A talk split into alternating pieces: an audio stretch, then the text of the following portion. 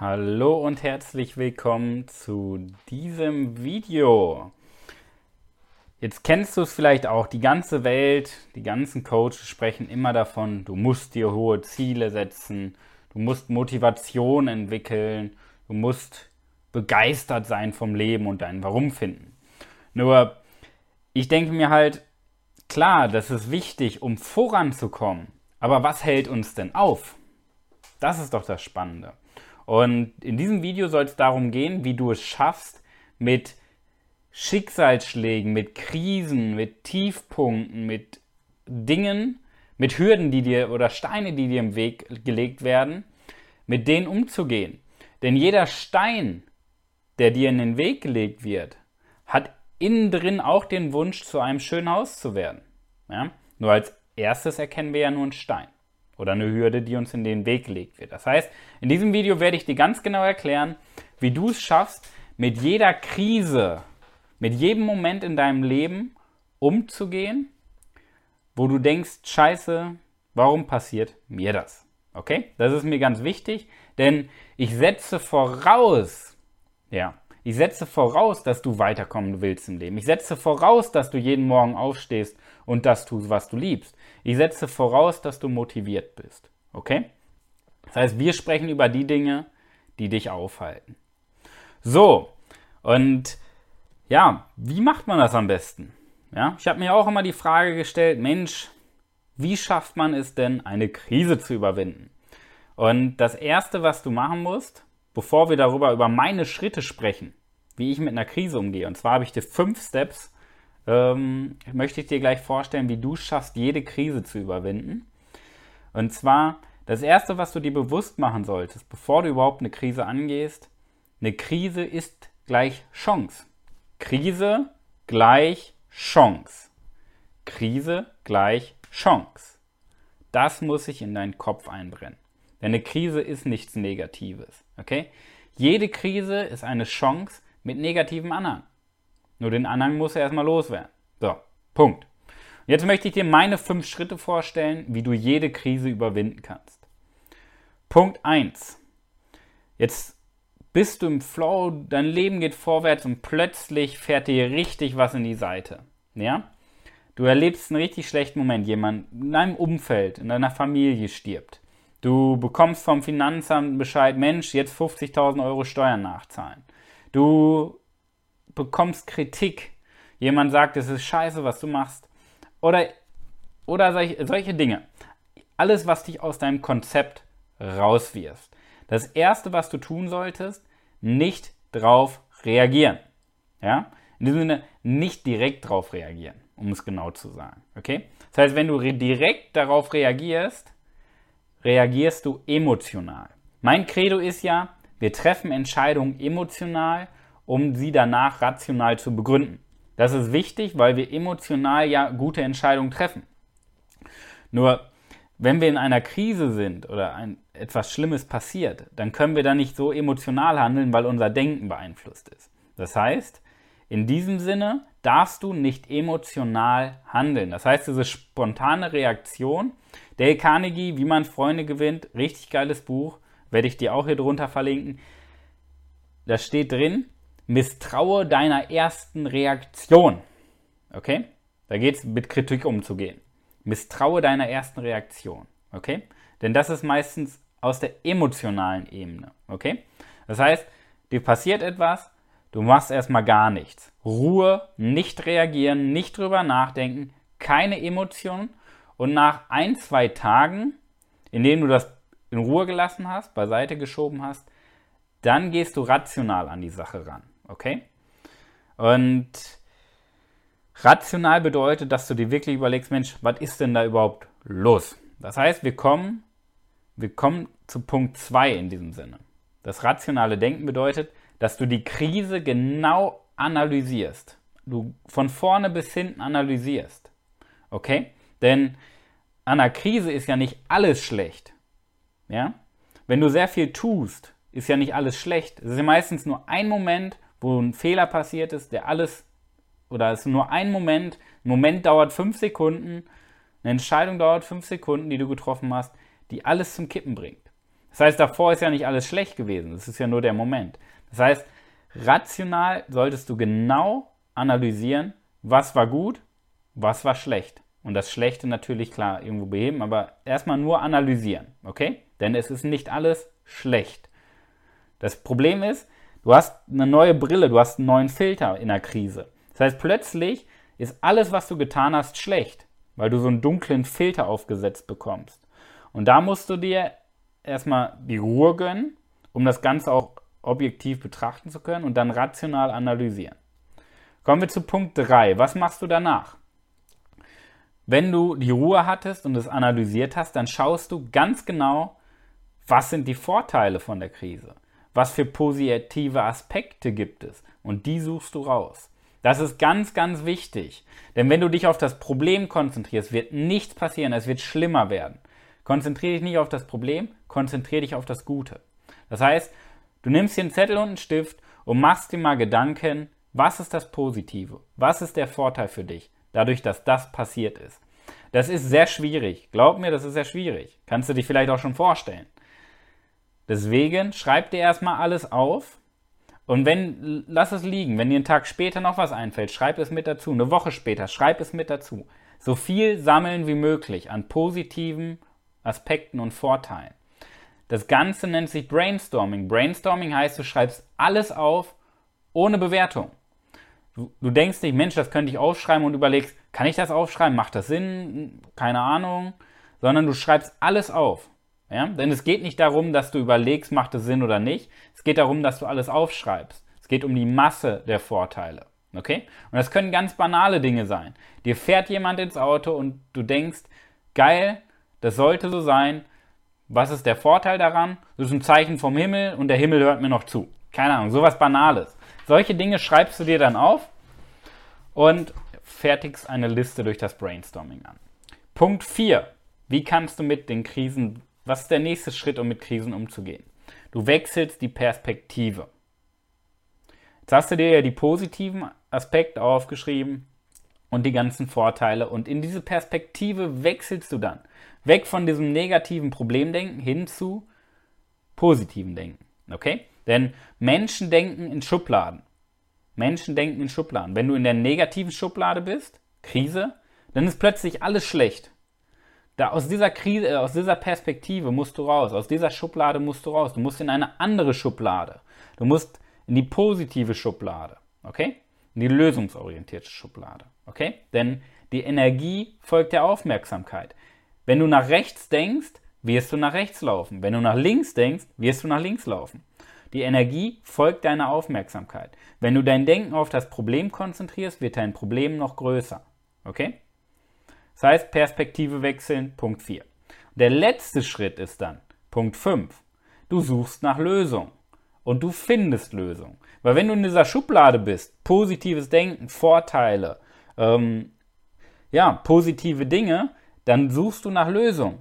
Wie kann ich das jetzt zu meinem Vorteil nutzen? Du suchst nicht nach Lösung, Mensch, wie kriege ich das Problem jetzt weg, sondern du suchst nach Lösung, wie kann ich das jetzt als Energie umwandeln? Denn ein Problem ist ja nichts anderes als Energie. Nur du erkennst es nicht auf Anhieb. Ein Problem ist gleich Energie. Und jedes Problem ist eine Chance, die gelöst werden will. Und das ist der Punkt.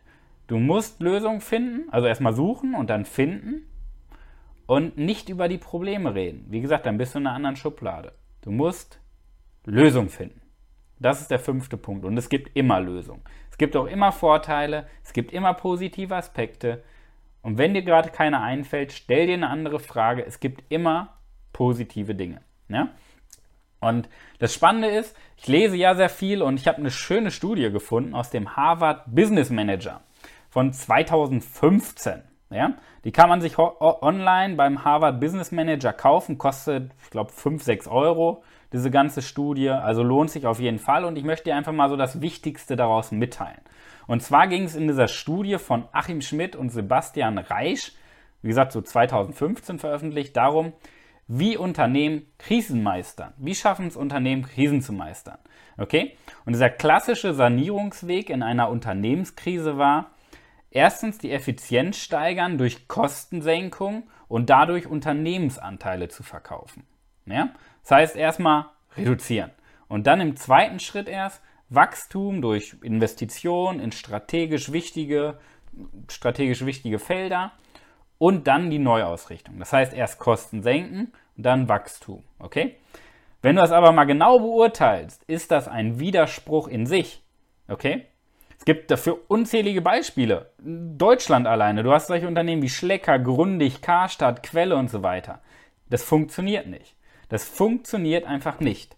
Kosten einsenken, um dann zu wachsen, klappt nicht. Okay? Das heißt, was haben diese Unternehmen denn gemacht, wie Schlecker, Grundig, Karstadt, Quelle? Die haben Leute entlassen, die haben Löhne gekürzt, die haben Filialen geschlossen. Okay? Und das war im Endeffekt, wenn du mal diesen Hintergrund betrachtest, das war nur dafür, um den Gläubigern einfach schnellstmöglich schwarze Zahlen zu liefern. Klar, diese Quick Wins, diese kurzfristigen Erfolge, die waren da. Schnellstmöglich schwarze Zahlen geliefert, okay?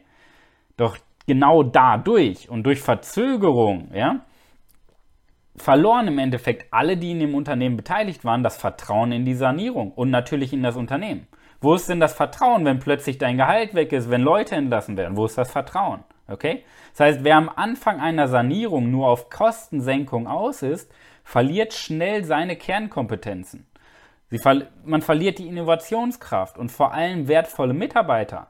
Zudem fehlt im Endeffekt den Leuten, die da noch übrig bleiben, die Motivation, sich für das Unternehmen einzusetzen. Denn es fehlt die Vision. Okay? Und das ist ein ganz entscheidender Punkt. Du brauchst das Vertrauen, weil du das Vertrauen brauchst. Mensch, also wenn dein Chef plötzlich alle Leute rausschmeißt, wo ist das Vertrauen? Und es funktioniert nicht. Du musst investieren und nicht sparen. Das ist das Spannende. Ja?